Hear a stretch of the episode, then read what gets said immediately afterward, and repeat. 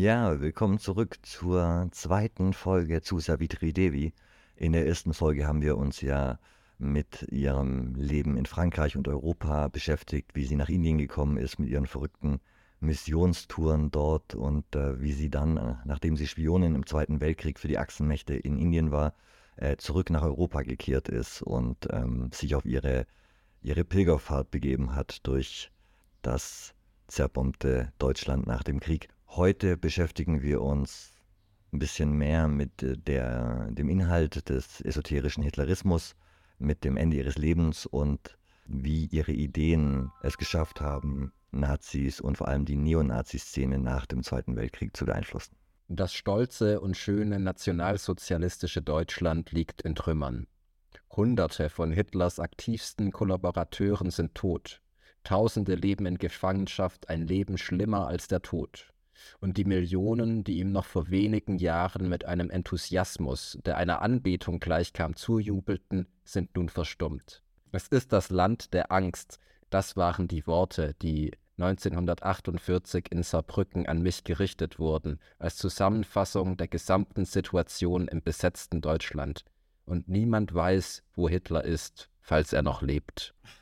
Aha, hat da diese Verschwörungstheorie auch ihren Anfang genommen? Ja, also nicht, nicht diese plumpe Theorie, dass er nach Argentinien ist mit dem U-Boot oder so, ähm, auch wenn ich nicht ausschließen kann, dass äh, Savitri Devi daran geglaubt hat. Ich dachte auf den Mond. Äh, sie, war, äh, sie hat transzendaler und theo theologischer gedacht. Ähm, äh, darauf kommen wir gleich noch. Also Hitler äh, ist natürlich äh, in eine höhere Sphäre aufgestiegen. Hat ja so viel Gutes getan, der Mann. Oh Gott. Genau, also hat seinen, seinen großen Zweck auf der Welt quasi erfüllt und genau. Also da kommen wir gleich noch drauf. Ja. Die Frau, die all diese komplett komplett schrecklichen, verworrenen Dinge schreibt und einen sehr also einen skurrilen Blick auf Deutschland hat. Man merkt bei ihr wirklich, also dieser Blick auf Deutschland nach dem Krieg ist, das ist wie so ein Fußballfan, nachdem der Verein abgestiegen ist. Ne? Also so, so wandelt sie da quasi durch, durch die zerbombten Ruinen und, und ist, ist ganz ungläubig. Einfach Ungläubigkeit und äh, Verarbeitung davon beschreibt das, glaube ich, ganz gut. Und äh, das wird extrem wichtig im weiteren, äh, in der weiteren Entwicklung ihrer, ihrer Ideologie. Ähm, sie wurde dann aber erstmal verhaftet. Und zwar nicht, weil sie, also sie wurde nicht dafür verhaftet, dass sie die ganze Zeit Nazi-Ideen verbreitet hat, sondern weil sie Rechnungen ausgestellt hat ohne gültige Steuernummer oder Gewerbeanmeldung. Also die, sie kannte Deutschland anscheinend nicht so gut, wie sie dachte, weil äh, hätte, hätte sie sich wirklich so viel mit Deutschland auseinandergesetzt vorher, wüsste sie, dass das wirklich das, das Einzige ist, was man niemals machen darf. Rechnungen ohne Steuernummer ausstellen. Ähm, am Ende wurde sie aber zum Glück durchaus für die, wegen der Förderung von Nazi-Ideen auf deutschem Gebiet unter dem alliierten Kontrollrat vor Gericht gestellt und zu zwei Jahren Haft verurteilt.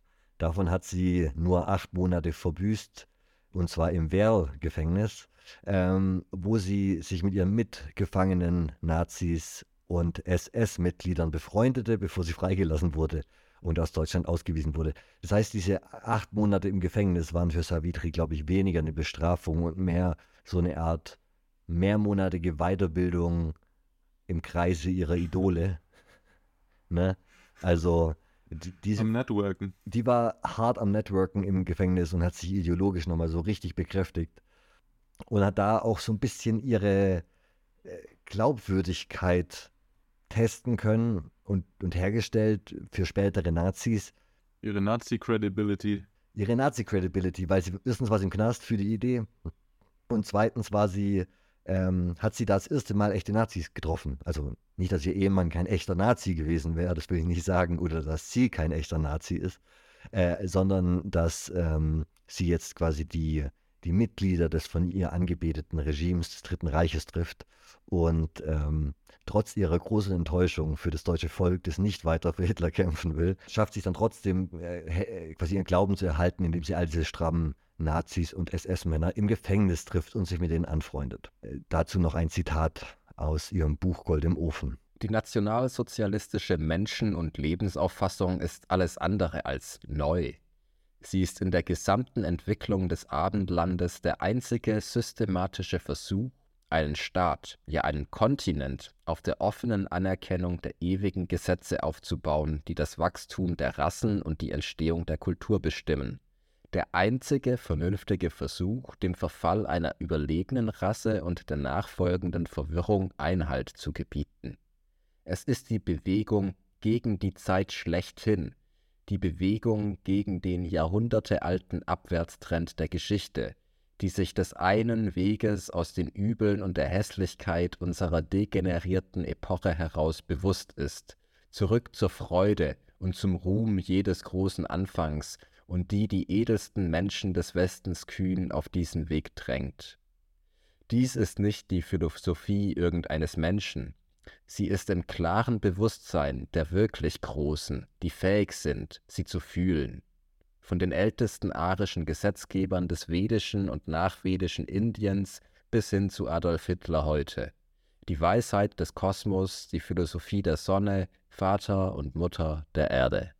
Ihr seht ihren an, beginnenden Synkretismus hier nochmal sehr deutlich, quasi dieses, dieses Verbinden von altindischer Vedik mit dem nationalsozialistischen Regime in Deutschland äh, und äh, die Kosmologie, dass Hitler da eben in einem größeren kosmischen, historischen Rahmen gewirkt hat und äh, über die Jahrtausende hinweg quasi eine göttliche Mission verfolgt hat. Das ist hier implizit schon mit angelegt und wird gleich noch viel deutlicher in dem nächsten Buch. Ähm, ja, das ist einfach nur extrem wirr und wahnsinnig, was dieser Frau geschrieben hat. Oh mein Gott, ja. Im April 1953 hat sie dann ihren griechischen Pass mit ihrem Mädchennamen Portas zurückbekommen äh, und hat den benutzt, um nach Deutschland zurückzukehren, unter anderem Namen quasi als Maximiani wieder und begann ihre Pilgerreise, wie sie es nannte, zu den heiligen Städten der Nazis. Sie flog von Athen nach Rom und reiste dann mit der Bahn über den Brennerpass nach, in Anführungszeichen, Großdeutschland, was es zu der Zeit ja schon nicht mehr gab, äh, dass sie als, Zitat, geistige Heimat aller rassenbewussten modernen Arier, Zitat Ende, betrachtete.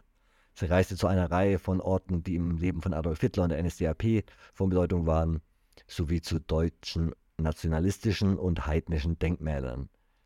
In dieser Zeit freundete sie sich auch mit Hans-Ulrich Rudel an und vervollständigte ihr Manuskript von Der Blitz und die Sonne im März 1956 in seinem Haus. Also der Blitz und die Sonne ist jetzt das zweite Buch, was wir genauer beleuchten werden, weil das quasi die, die Fortführung von ihren Gedanken in Gold im Ofen ist und so das Kernstück ihrer, ihrer, äh, ihrer Theologie des esoterischen Hitlerismus. Ganz kurz, kennt ihr Hans-Ulrich Rudel? Nee. Nein. Das ist einer der hochdekoriertesten Soldaten im Zweiten Weltkrieg äh, in der Wehrmacht. Er war Offizier der Wehrmacht und deutscher äh, Schlachtflieger, wie das damals hieß, ähm, und äh, war quasi ein berühmter, berühmter Kampfflieger der Wehrmacht im Zweiten Weltkrieg. Fliegerass. Ein echtes Fliegerass. Und er ist quasi, nachdem Hermann Göring das äh, höchste Ritterkreuz, Großkreuz, höchste deutsche Orden, also in der Nazizeit, ähm, verliehen wurde, äh, war der er der hö höchst dekorierte Soldat der Wehrmacht. Das hatte quasi nur Göring und dann wurde es ihm aberkannt am Ende und dann ne, war es quasi er, nur noch der Einzige, der bei Kriegsende so hoch dekoriert war.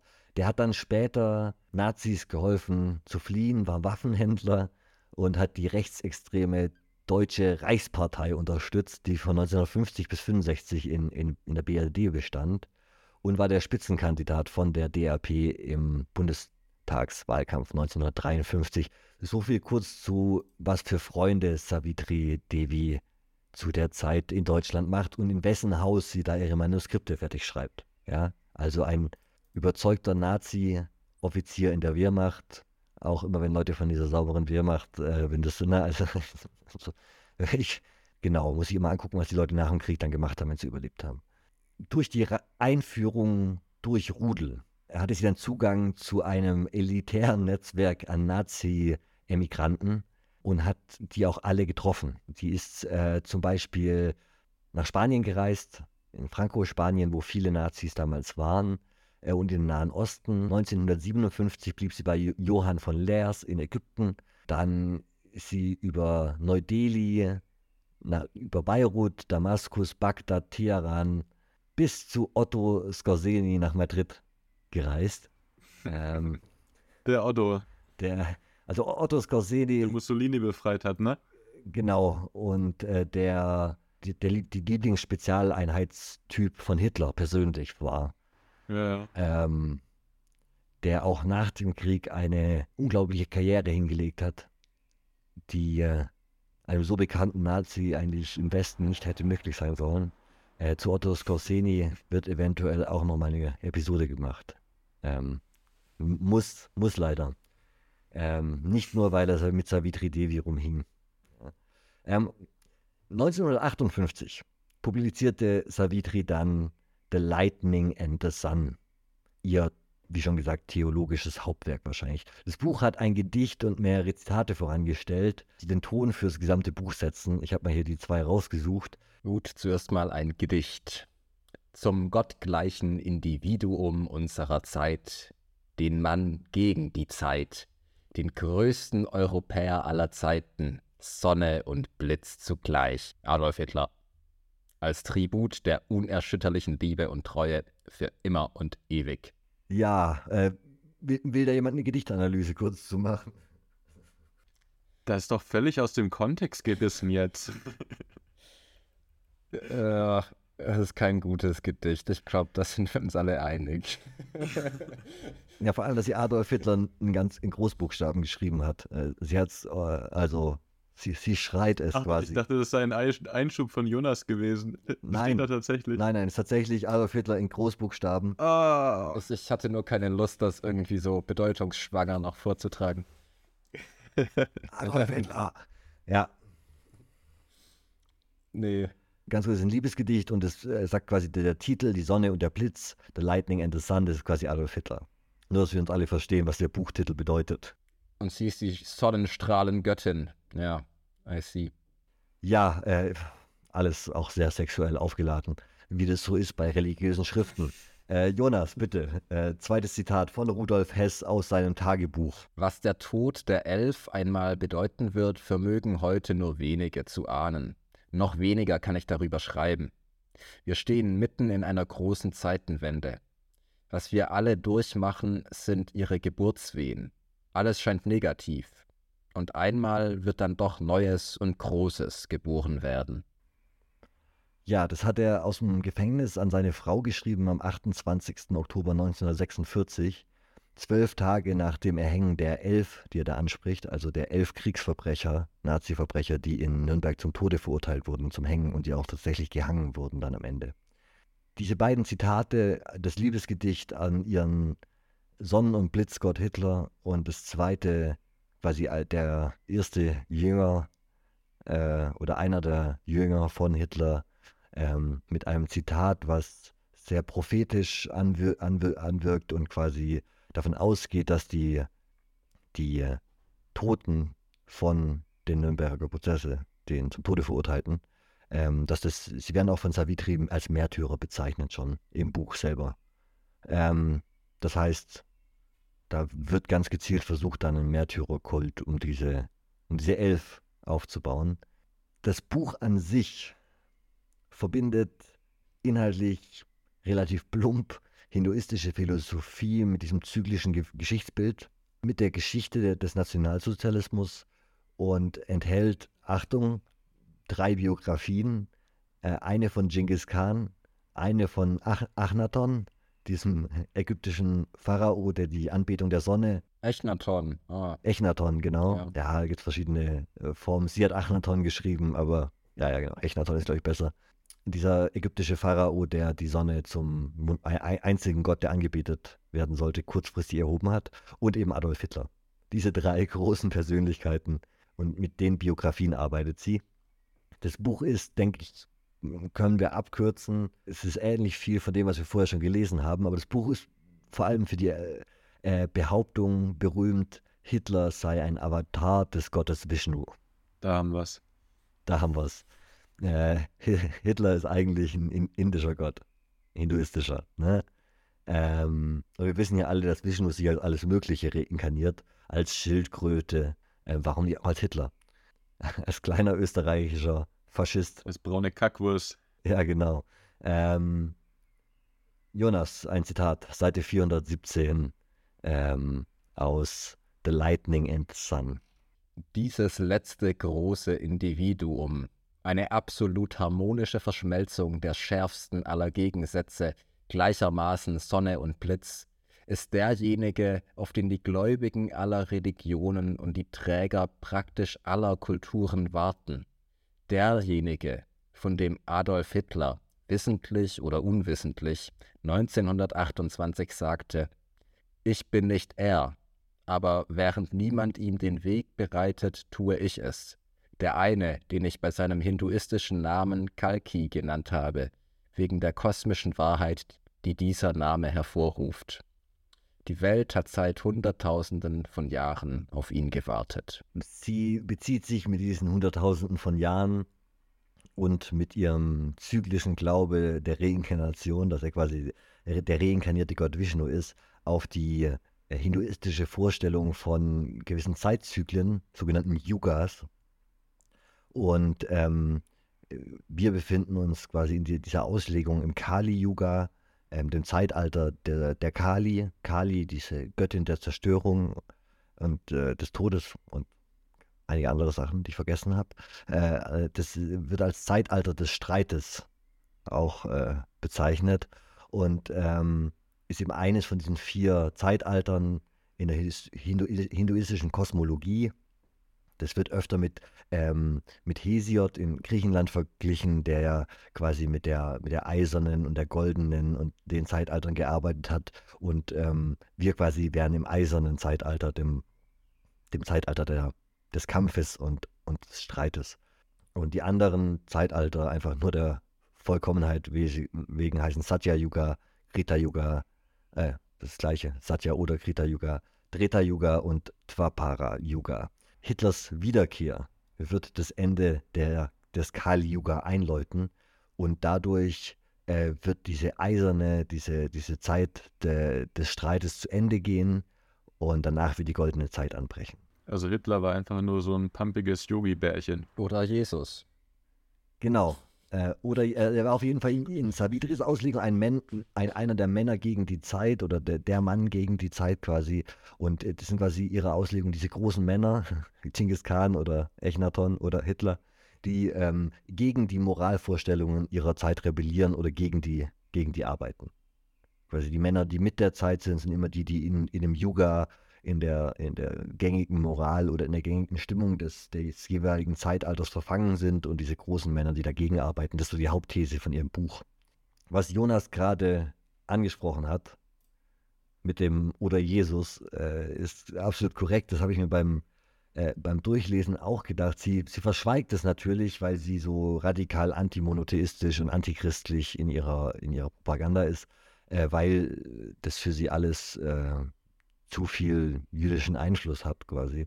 Obwohl sie das verschweigt, schwingt aber natürlich ihre christliche Frühbildung und äh, dann ganz klar christliches Motiv irgendwie mit, obwohl es so äh, hinduistisch verpackt ist. Äh, es gibt zum Hinduismus natürlich auch die Idee, dass es die Götter gibt, die kommen und die die Zeitalter wieder zu einem Ende bringen. Aber ähm, so wie Savitri das aufbaut, gibt es viele Parallelen zwischen ihrer Position und dem, was sie da theologisch versucht im Kreise der Nazis, mit denen sie nach dem Zweiten Weltkrieg rumhängt, zum frühen Christentum. Und den Punkt würde ich gern ganz kurz äh, ausführen, weil die frühen Christen nach der Kreuzigung Jesu, äh, also direkt danach, äh, quasi in einer ähnlichen Situation sich wähnen wie die überzeugten Nazis wie Savitri Devi nach der Niederlage im Zweiten Weltkrieg und dem Tod Hitlers der Messias jeweils wurde von einer überwältigenden weltlichen Macht vernichtet. In Hitlers Fall waren es die Alliierten, äh, in Jesus Fall war es das Römische Reich. Und die, die Hinterbliebenen quasi sehen keine Hoffnung, dass ihre Idee oder Bewegung weiter überlebt, weil ähm, dieser besonders schamhafte oder besonders unheldenhafte, unehrenhafte Tod da irgendwie mitschwingt, also in, in dieser Zeit. Selbstmord für Hitler und äh, die Kreuzigung für Jesus, was quasi der, der, die Kreuzigung als die, die schlimmste Strafe im Römischen Reich, der Tod eines äh, rebellierenden Sklaven. Und in beiden Fällen versuch, wird es dann theologisch umgedeutet. Äh, es gibt dann quasi den Moment, wo das Christentum beginnt eigentlich in dem Moment, wo Jesus gekreuzigt wurde und danach äh, die Wiederauferstehung und die Heiligen Geist und all die Geschichten, die danach kommen. Damit beginnt eigentlich das Christentum erst. Mit diesem Leap of Faith zu sagen, er ist auferstanden. Obwohl gerade all diese schrecklichen Sachen passiert sind, das alles, alles passiert für unsere Sünden und das ist damit wir frei sein können. Und die, diese Deutung quasi äh, sorgt dafür, dass dieser Tod sinnhaft wird und sich daraus etwas entwickeln kann, was die Jahrtausende überdauert. Und Savitri macht das Gleiche, versucht das Gleiche für den Nationalsozialismus zu machen. Ähm, dadurch, äh, sie hat noch die lustige Gemeinsamkeit, die äh, also Hitler nie kennengelernt hat, genauso wenig wie Paulus jemals Jesus kennengelernt hat, sondern sie beide nach dem Tod ihres jeweiligen Messias anfangen, die Deutungshoheit zu übernehmen und zu entscheiden, wo das Ganze jetzt hingeht, intellektuell. Ich glaube, das wäre alles, also wahrscheinlich wäre das Hitler alles zu hinduistisch gewesen, wenn er da ein Wort mitzureden hätte, gehabt hätte. Ne? Ähm, ein bisschen zu esoterisch, aber er war ja tot. Dementsprechend hatte Savitri jetzt die Deutungshoheit übernommen ähm, und arbeitet an einer Art Religionsgründung und neuen ideologischen Ausrichtung des Nationalsozialismus im Angesicht des verlorenen Zweiten Weltkriegs und der Unmöglichkeit, eigentlich politisch Nationalsozialist zu sein ähm, arbeitet sie genau wie Evola oder ähm, Serrano später daran, äh, das zu einem überlebensfähigen Konstrukt zu machen, was in der Moderne weiter existieren kann, und zwar auf einer anderen Ebene, auf einer, auf einer religiösen Ebene, auf einer, auf einer Theo theologischen. Ja, ich habe ein Zitat, Jonas, bitte. Die jüngste große Rasse unseres Zeitzyklus auf dieser Erde, die Arier, erwacht um ihn in vollem Bewusstsein und Stolz zu tragen. Und der heldenhafteste und selbstloseste aller ihrer Führer, Adolf Hitler, der vorletzte Mensch gegen die Zeit, heldenhafter als jeder der Älteren, denn er kämpfte gegen den Abwärtsdruck vieler weiterer Jahrhunderte, selbstloser als der allerletzte, denn er sollte im Gegensatz zu ihm nichts als Unheil ernten, opferte sich und sein Volk. Und die Zeichen der Zeit verkünden, dass der Tag, an dem er, Kalki, erscheinen wird, näher rückt. Er wird erscheinen, wenn alle bis auf die letzten und härtesten der natürlichen arischen Aristokratie, seine auserwählten Waffenbrüder, endgültig den Weg zum Abgrund eingeschlagen haben. Und alle bis auf die wenigen Auserwählten sind dabei, diesen Weg zu gehen. Wie in einer ordentlichen äh, Christi angehauchten Theologie oder religiösen Theologie äh, ist das Ende der Zeit nahe und ähm, es kann quasi dadurch herbeigeführt werden, dass alle Nicht-Arier vernichtet werden. Ähm, den, äh, ich weiß nicht, wie man das anders interpretieren will, den endgültigen Weg zum Abgrund eingeschlagen haben. Und diese auserwählten arischen Waffenbrüder werden dann mit der Wiedergeburt, der Reinkarnation von Hitler, Kalki, wie sie ihn nennt, wir haben ja vorhin schon quasi äh, gehört im anderen Zitat, dass Kalki ihr Codewort für Hitler ist, ähm, der re reinkarnierte Hitler wird dann das Ende der Zeit und das Kali Yuga herbeiführen und dann paradiesische Zustände im goldenen Zeitalter der Arier danach.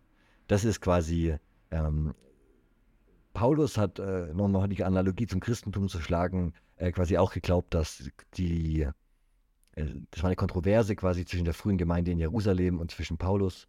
Gemeinde in Jerusalem hat gesagt, das Ende der Zeit wird und Jesus wird wiederkommen, sobald alle Juden zum, zu der neuen Religion konvertiert sind. Und Paulus hat gesagt, äh, die ganze Welt muss konvertieren. Und ist damit mit dieser Nachricht zu den, zu den Griechen und den Römern und ne, quasi im Mittelmeerraum rumgeschippert. Mhm. Und hat das quasi internationalisiert und gesagt, nein, nein, um, die, um das Ende der Welt herbeizuführen, was ich unbedingt will, und die, äh, äh, müssen wir noch schnell alle konvertieren. Ähm, ansonsten, das reicht nicht quasi. Die, der hat einfach die Mission erweitert jemand, der Jesus nie getroffen hat, weißt du? Also äh, und Mission bald erfüllt, ne? Äh, genau, ganz kurz davor. Die Welt am Abgrund. Danke, Calvinismus.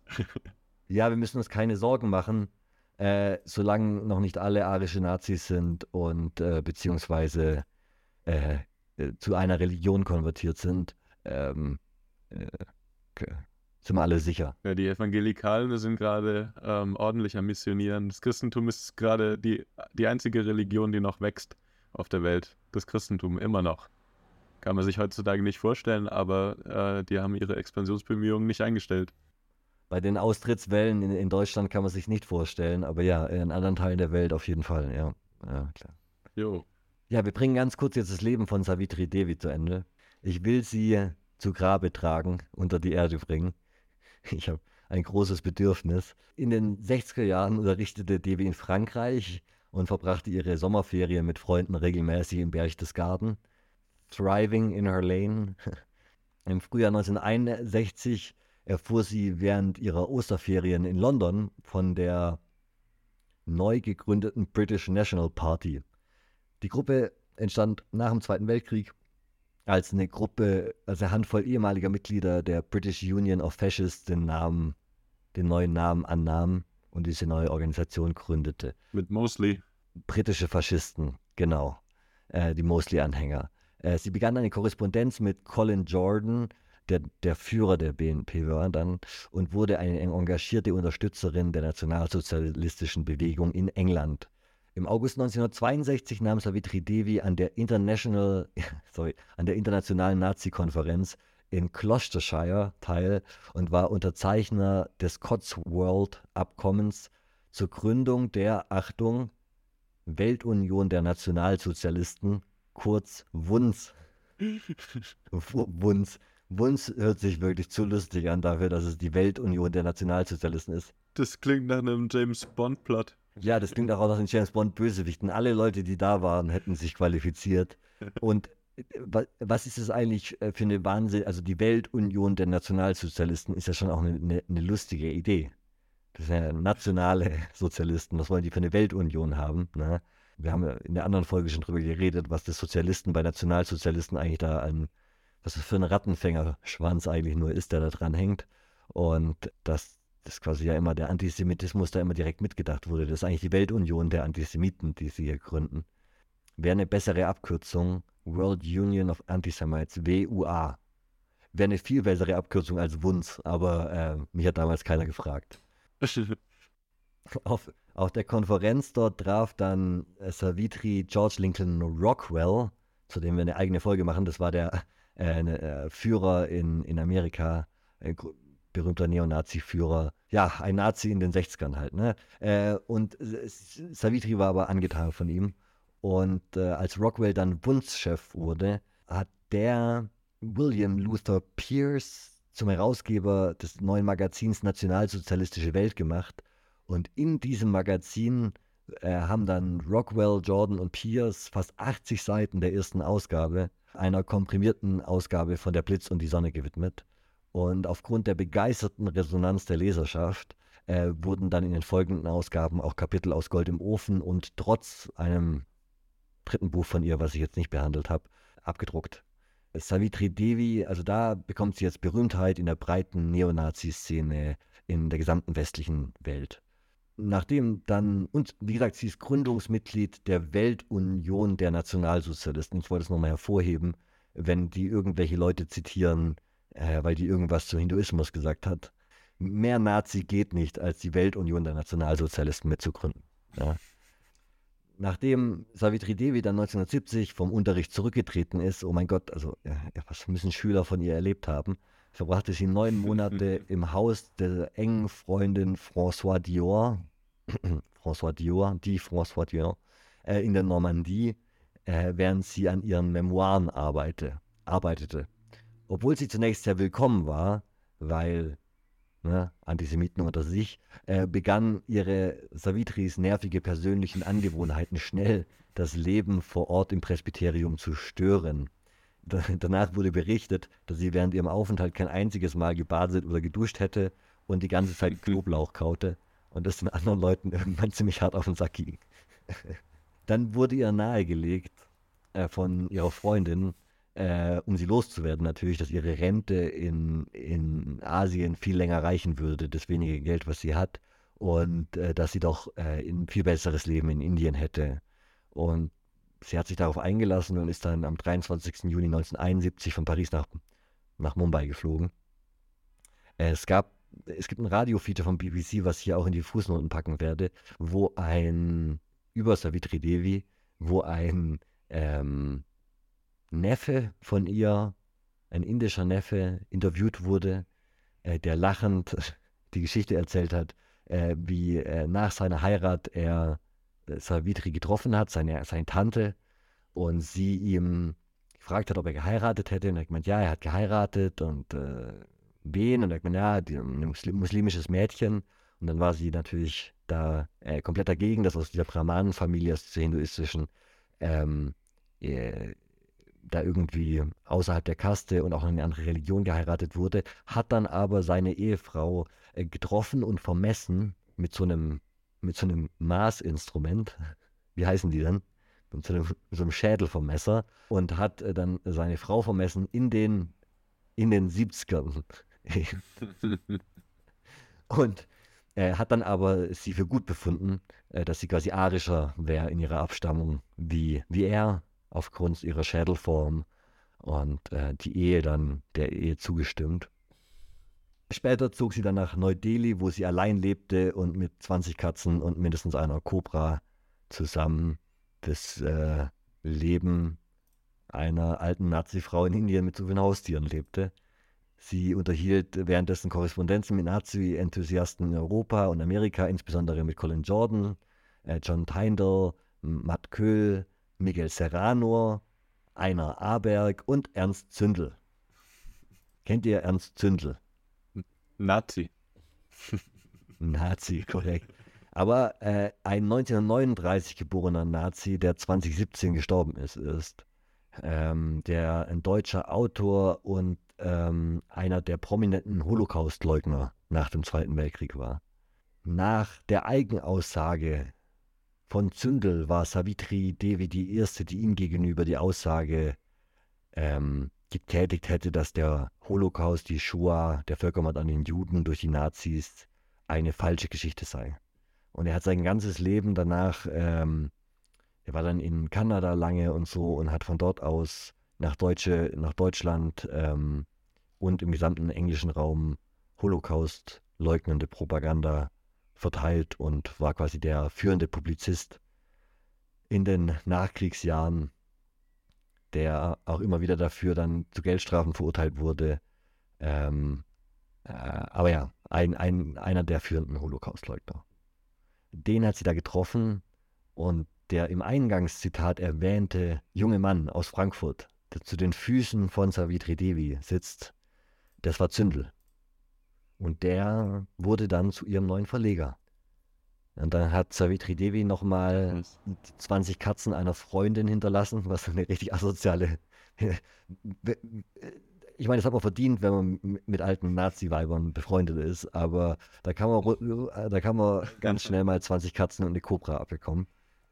Ich hoffe, er hatte eine Katzenhaarallergie keine Geschichten weiter über den, den, das Überleben des Freundes. Wahrscheinlich ist er einfach ausgesetzt auf den Katzen von Delhi und damit irgendeine Katzenplage ausgelöst. Aber Zündel wurde dann zum Herausgeber, hat stundenlang Interviews aufgenommen mit Savitri, die er verdickt hat später und hat eine neue Auflage von ähm, ihrem Buch Der Blitz und die Sonne und äh, Interviews von ihr publiziert. Devi war, wie ganz am Anfang schon angeteasert, auch eine Vorreiterin des Tierrechtsaktivismus und hat sich schon in jungen Jahren für den Vegetarismus und sowas äh, engagiert auch. Ähm, in den frühen Schriften, bevor sie so offene Nazi-Sachen geschrieben hat, hat sie sich oft äh, ökologischen Ansichten gewidmet. Die Amtsenthebung des Menschen zum Beispiel, äh, wo sie ihre Ansichten zu Tierrechten und Natur darlegt. Ähm, in ihrer Meinung steht der Mensch nicht über den Tieren. Das wollte ich immer noch inkludieren, weil das irgendwie sich äh, die einzigen Sachen sind von ihr, die sich halbwegs sinnvoll anhören. ähm, äh, aber sie. Äh, ich glaube aber nicht, dass die Tierrechtsaktivisten sie claimen möchten. ja, genau, es gibt auch manche, die das tun und deswegen kann man da gut mal, falls, falls da mal jemand aus Versehen Savitri Devi claimt, weiß man Bescheid, warum das so ist. Ähm, sehr relativ radikale Ansichten auch dazu und befürwortet zum Beispiel die Todesstrafe für diejenigen, die Natur oder Tiere nicht respektierten Das ist diese Gleichwertigkeit, die sie da sah. Es wird behauptet, dass sie in Labors eingebrochen sei und Tiere, die für Experimente dort waren, befreit hat damals schon und war früh gegen Tierversuche, Zirkusse, Schlachthöfe und so und hat gemeint, das gehört alles nicht in eine zivilisierte Gesellschaft. Das Problem ist, sie war der Meinung, dass Nationalsozialismus in diese zivilisierte Gesellschaft gehört. Äh, und äh, ja, Priorities, Savitri, Priorities und ein bisschen, bisschen abwägen. Äh, mein Gott. In den späten 1970er Jahren entwickelte sie dann äh, inshallah Katarakte und ihr Sehvermögen verschlechterte sich rapide. Äh, eine Mitarbeiterin der französischen Botschaft äh, namens Miriam Hirn hat sich warum auch immer ihr angenommen und sie regelmäßig zu Hause besucht.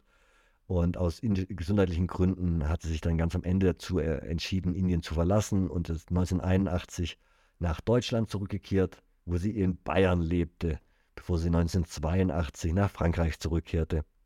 Sie starb schließlich 1982 in Essex, England, beim Freund zu Hause. Todesursache war ein, My ein Myokardinfarkt, Corona-Thrombose was da so stand. Und, aber Corona mit K, nicht mit C, keine Ahnung, was das bedeutet. Er hat ja Herzinfarkt. Das Spannende ist, sie war eigentlich eingeladen, um eine Reihe von Vorträgen zu halten in England und in den USA vor allem. Sie war von Rockwell eingeladen. Gut, dass die Welt davor bewahrt wurde. Ja, genau. Von daher war dieser Herzinfarkt vielleicht noch in der Zeit, bevor sie vor, was weiß ich, wie tausend Amerikanern gesprochen hätte. Ihre Asche wurde aber zur amerikanischen Nazi-Partei in Arlington, Virginia verschifft wo sie angeblich neben der Asche von Rockwell in einer Ehrenhalle der Nazis platziert untergebracht ist. Gott sei Dank hat es ein Ende genommen.